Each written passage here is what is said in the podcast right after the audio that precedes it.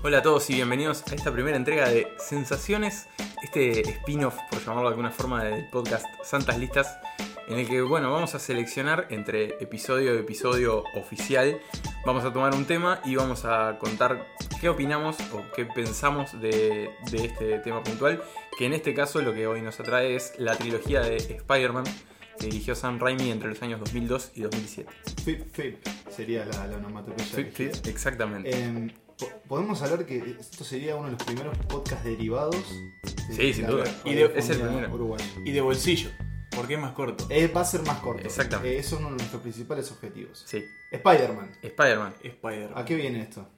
Viene al- eh, a merced del estreno de Spider-Man de Regreso a Casa, que bueno, marca el tercer reinicio cinematográfico de El Hombre Araña, la tercera versión cinematográfica del Hombre Araña en 15 años, creo más o menos. Sí, 15. Este, en esta ocasión, bueno, es interpretado por Tom Holland y tiene la particularidad que está integrado al universo cinematográfico de Marvel, es decir, que lo vamos a ver interactuando con Capitán América, Iron Man, etcétera, etcétera, como ya lo vimos en Capitán América Civil War y que ahora tiene su propia película para empezar a desarrollar su propio camino.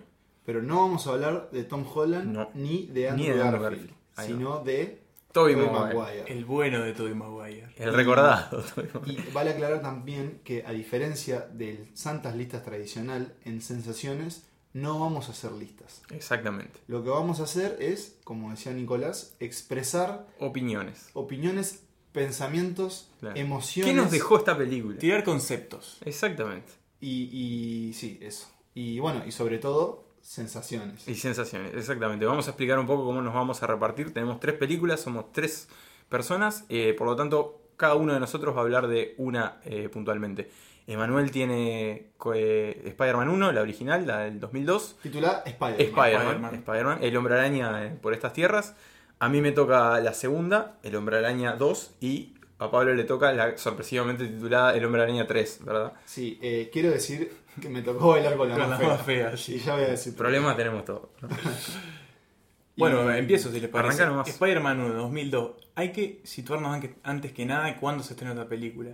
Se estrena subida al carro, se puede decir, de como uno de los primeros experimentos de superhéroes masivos en el cine que fue X-Men, De Brian Singer. de Brian. Singer. No sé si diría que fue uno de los primeros ex- exitosos, porque bueno, tenemos Superman, Batman, que ya habían tenido su Bueno, trabajo, sí, pero de, de Marvel De Marvel, el de. Marvel.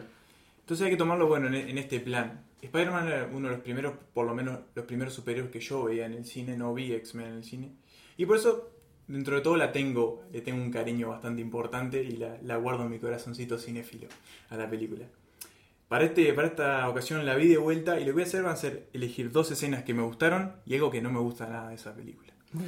Lo primero que voy a elegir, no voy a contar la historia porque todos la conocemos.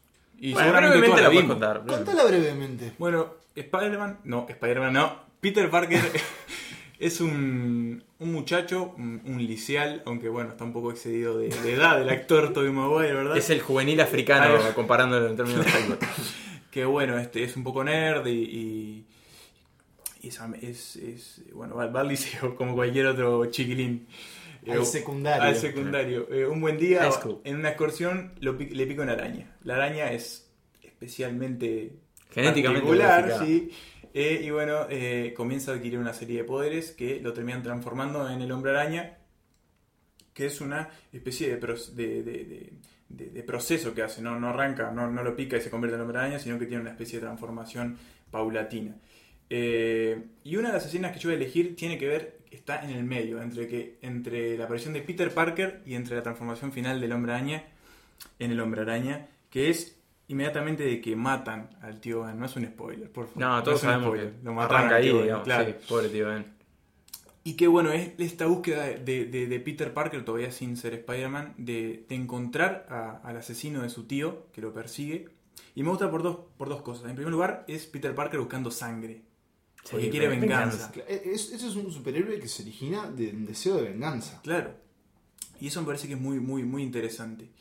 Y en segundo lugar, es la primera vez que lo vemos colgándose por los edificios. Es la primera vez que se tira, la primera vez que se balancea entre el edificio de Nueva York y eso me gusta mucho. Pero principalmente por esa, por la búsqueda de sangre, por la búsqueda de venganza.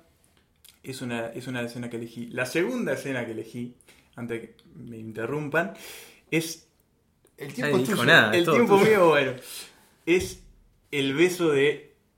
Spider-Man y Mary Jane. Boca Hermoso abajo. momento. Describímelo, por favor. es uno de los- Si nunca lo hubiese visto. Haceme llorar. Y bueno, está este, Peter Parker hablando con Mary Jane. Peter Parker, no Spider-Man. Hablando con Mary Jane, ella no conoce su identidad. Y están hablando ahí, bueno, de abajo, de noche. De repente Peter se va y empieza a llover y, y unos tipos empiezan a perseguir a Mary Jane. Para, bueno, a este... Aclaremos, es la chica que le gusta a Peter Claro, Parker. sí. Eh, la cuestión es que aparece Spider-Man, la, la rescata todo. Y cuando se está yendo, Mary Jane le dice, aguanta un cacho. Y se acerca, eh, eh, Spider-Man está colgando, Boca abajo. boca abajo. Y bueno, ella le saca muy cuidadosamente la máscara hasta la mitad y le da un beso. Es uno de los besos más sexys del cine que recuerdo. Estás sonrojando. No, no, no.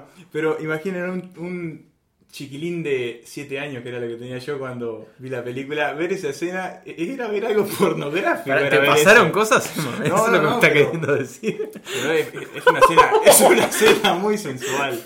O sea, lloviendo, este. Y bueno, quedó, quedó para la historia, creo yo, el beso ese. Sí, sin duda es uno de los besos más, Es uno de más los besos más icónicos del cine. Sí, y sí. ganador del MTV Del Movie premio Award MTV, exactamente. al mejor beso de ese año. Exactamente. Bueno, bueno, y eso creo que, entre otras cosas, fue lo que también elevó un poco la, la, la cantidad de. La cantidad. Elevó un poco el rango de edad para la que está destinada la película. Eh, y de- lo que quiero eh, decir que no me gusta esta película tiene que ver con justamente algo que está relacionado el beso. Y es la muy mala química, casi inexistente que tienen Tobey Maguire y Kristen Dunst. No, ¿por no, qué? para que. No, mí son ¿tanto? totalmente incompatibles estos dos actores. Por más que los queremos un montón, de yo personalmente quiero mucho la trilogía, incluso la 3, Ujú. que ya va a hablar Pablo, pero me parece que está muy, muy mal hecho el casting en, en relación a ellos dos. ¿Puedo decir que no hay química? No hay nada de química entre ellos.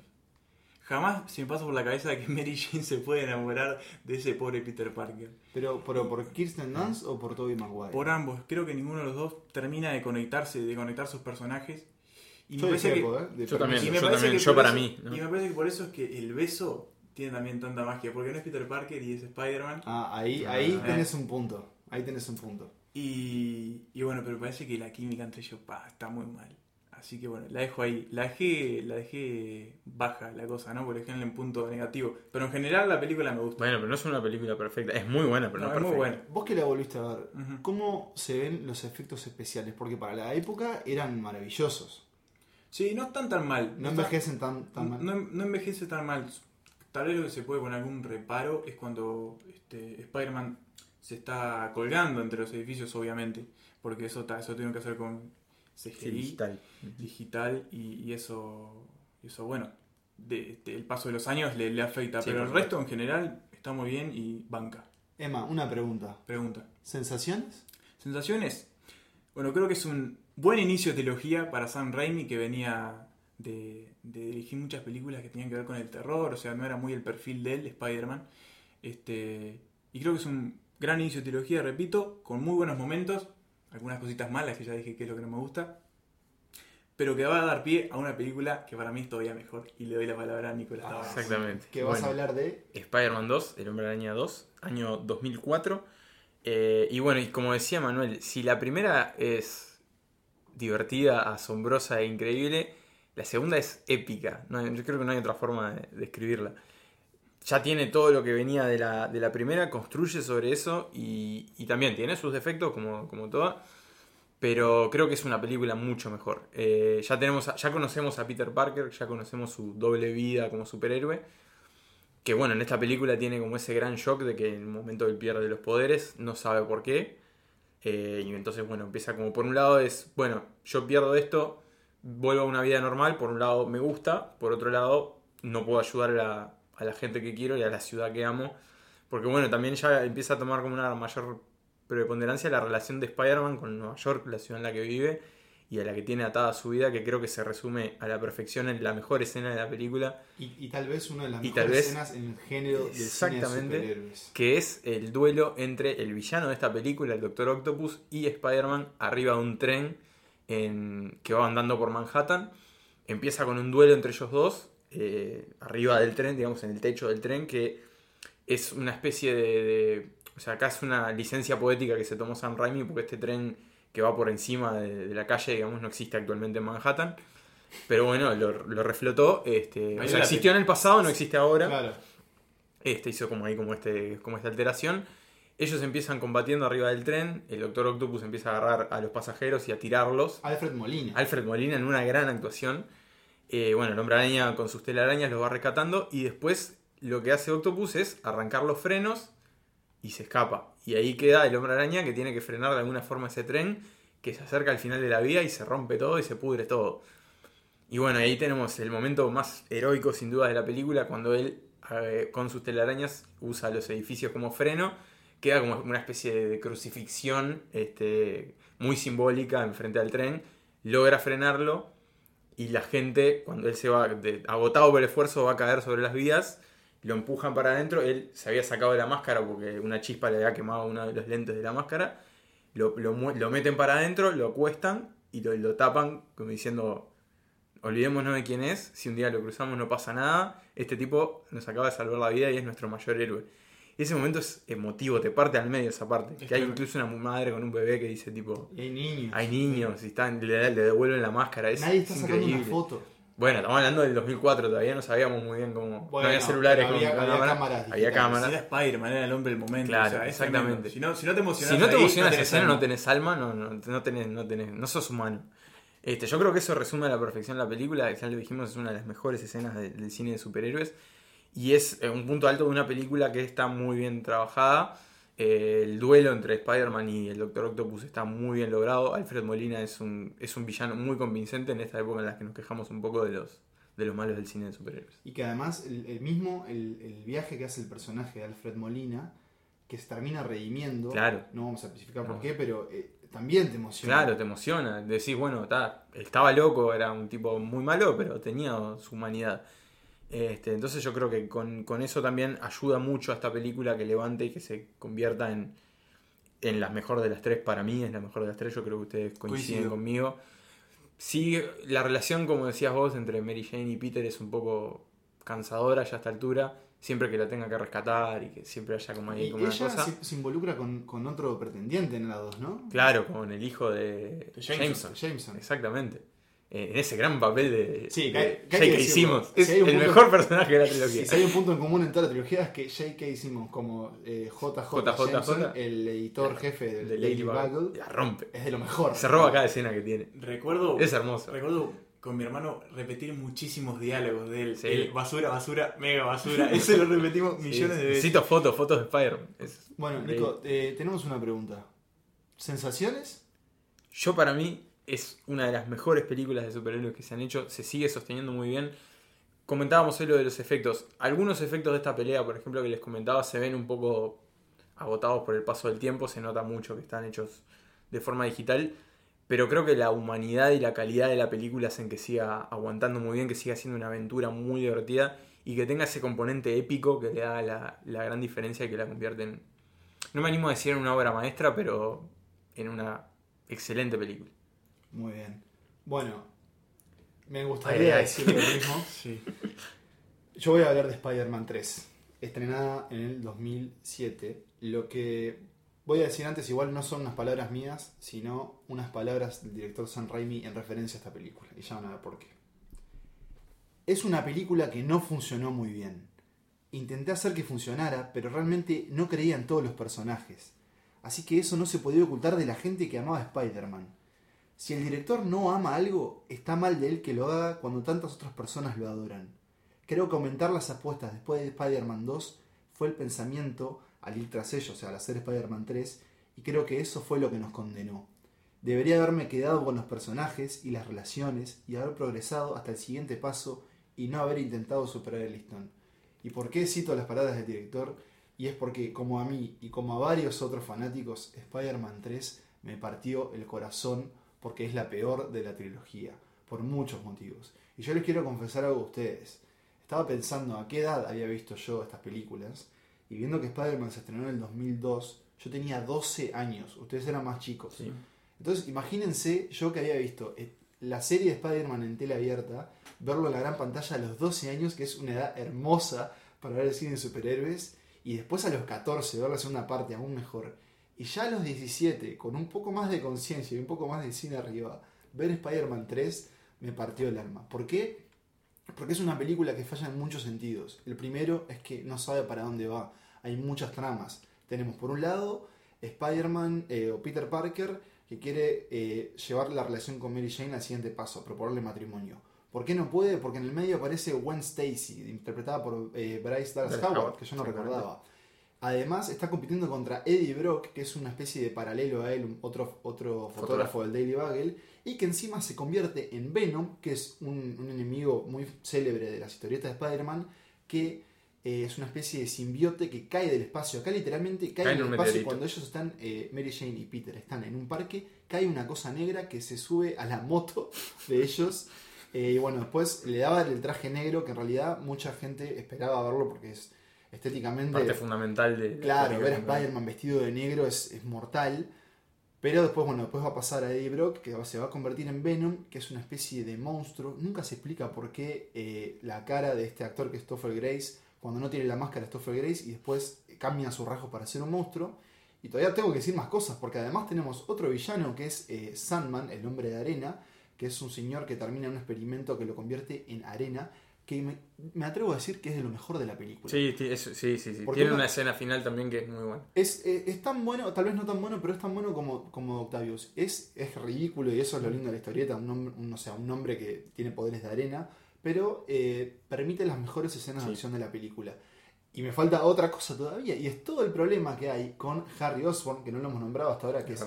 James Franco, el hijo, o sea, Harry Osborn es el hijo de Norman. Norman Osborn, el duende verde y el principal antagonista de Spider-Man Y, 1. perdón, Harry es el mejor amigo de Peter. ¿ah? Exacto. Y hay como una especie de triángulo amoroso. Entonces acá tenemos a. Harry que está lidiando con que eh, sabe que Peter estuvo involucrado en la muerte de, de su padre como Spider-Man. Es un quilombo, eh, se va todo el tiempo para otras partes y eso a mí me partió el corazón. Las escenas de acción están buenas, eh, hay un poco sí de, de- Hoy en día los efectos se ven un poco gastados, pero creo que Raimi estaba más cómodo para usar la cámara y muchas piruetas. Nueva York es como otro personaje súper lindo de toda la trilogía y cómo está retratado. Pero, pero bueno, me partió el corazón y volver a verla no fue fácil. Pablo, brevemente, ¿sensaciones? Me hubiese gustado que las cosas salían mejor, hubiesen salido mejor. Me alegro que se haya terminado de ahí y no hicieran Spider-Man 4, que era un plan. Sí. Y bueno, de todas formas creo que es un cierre malo para lo que habían sido las películas anteriores, pero tiene sus momentos de dignidad y a mí me hace querer a Tobey Maguire en esas tres películas y para mí es Peter Parker. Muy bien. Bueno, ahora que ya los tres planteamos nuestro favoritismo o nuestro, lo que más nos gustó y lo que menos nos gustó de cada una de las películas de la trilogía Spider-Man, pregunto a, a los tres, ¿sensaciones? ¿Qué Una- opinamos de esta trilogía? ¿Qué- Una de las mejores trilogías de superhéroes. Yo, yo opino sin igual, duda. es muy Incluso- redonda. Incluso con ese Incluso final. Sí. con el final. Y yo quería, justamente lo que decías vos, Pablo, de Nueva York, yo creo que Spider-Man y la trilogía de Nolan de Batman son las dos eh, trilogías de superhéroes, valga la redundancia, que mejor utilizan el entorno Sí, la ciudad para contar la historia. sí, o sea, duda. Gótica es fundamental en la Aunque Batman de Nolan. Claro. y Nueva York es fundamental en Spider-Man de Raimi. O sea, son dos personajes, Sí, sí. son personajes de la historia atados a la ciudad, importantísimos. es verdad, es sus verdad. habitantes, su, su Eso. lógica, su, su todo, su Sí, tránsito. y el orgullo todo. que sienten por este Claro. personaje. En el caso de Batman es un poco más difuso, pero en el caso del Hombre Araña, en la tercera me acuerdo que hay un desfile que está todo el mundo Claro. festejando y todo el tiene mundo lo quiere. otro, otro momento que no tiene sentido, que es cuando repite el beso que le había dado a Mary Jane Claro. boca abajo, se lo hace con eh, Gwen Stacy enfrente de Mary El Jane. escenario. Sí, mucho culebrón. La tercera es mucho Es una culebrón. telenovela. Pero me encantó eso que decís, Emma, porque es verdad. Estas dos, esas dos películas, Batman de Nolan y Spider-Man de Raimi, utilizan la ciudad como, como un entorno que define a su personaje y viceversa. Eh, eh, te muestran escenas de extras comprando el diario, Claro. gente caminando, diferentes. Sí, la ciudad está viva y es como forma parte del Eso es mundo el que vive. Eso es muy bueno. Eh, bueno, muy bien. Eso fue entonces nuestro primer sensaciones sobre la trilogía Spider-Man. Esperamos que lo hayan disfrutado y nos vemos la semana que viene con un episodio más de Santas Listas. Hasta la semana que viene. Está, bien, está bueno esto de sensaciones. Está bueno. Sí, porque sensaciones. Es como menos. Es una charla más libre. Bueno, vamos a trabajar. Voy a traer la computadora. Ay, no grabé nada. Ay. Santas Listas es un podcast creado, producido y conducido por Emanuel Bremerman, Pablo Estarico y Nicolás Tavares. Nuestra música es utilizada bajo licencia Creative Commons y procede de www.bensouth.com. Nuestra identidad visual fue diseñada por Santiago Musetti. Pueden seguir a Santas Listas en Facebook y encontrarnos en Twitter e Instagram como arroba santaslistas.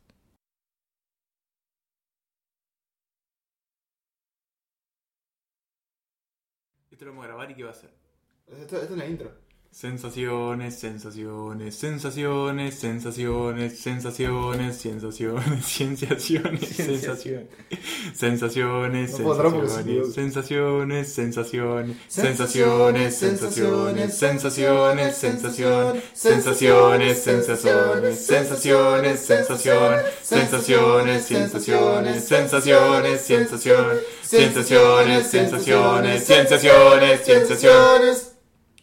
Perfecto.